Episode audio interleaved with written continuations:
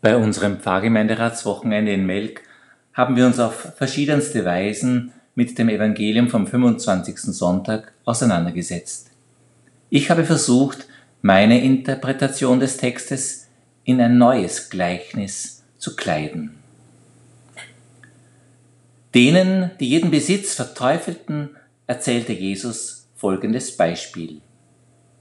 Eine lebenslustige Frau die sich nicht von Gerede und Modetrends beeinflussen ließ, gründete schon in jungen Jahren eine eigene Firma. Da sie mit ihrer Idee auf Anhieb Erfolg hatte, brachte sie es zu einem großen Vermögen. Ihr Beruf erfüllte sie so sehr, dass für Familiengründung und Religion keine Zeit blieb. Nach zehn Jahren jedoch trieb eine innere Unruhe die Frau dazu, etwas Neues zu beginnen, womit sie auch der Gesellschaft dienen könne. Sie stellte all ihr Wissen und ihren Besitz einem Arbeitsprojekt für junge Menschen zur Verfügung.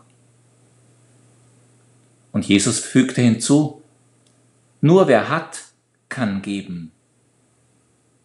Achtet also darauf, dass ihr eure Talente, Gaben und Chancen nützt und gut verwaltet. Da entgegneten ihm einige, Du selber hast doch gesagt, dass eher ein Kamel durch ein Nadelöhr geht, als ein Reicher ins Himmelreich. Da erwiderte Jesus, Wer viel besitzt und erfolgreich ist, hat dies alles auch zu verantworten.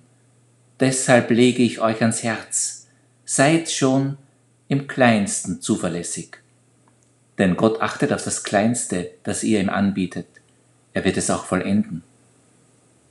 Was aber soll er vollenden, wenn ihr ihm nichts anzubieten habt?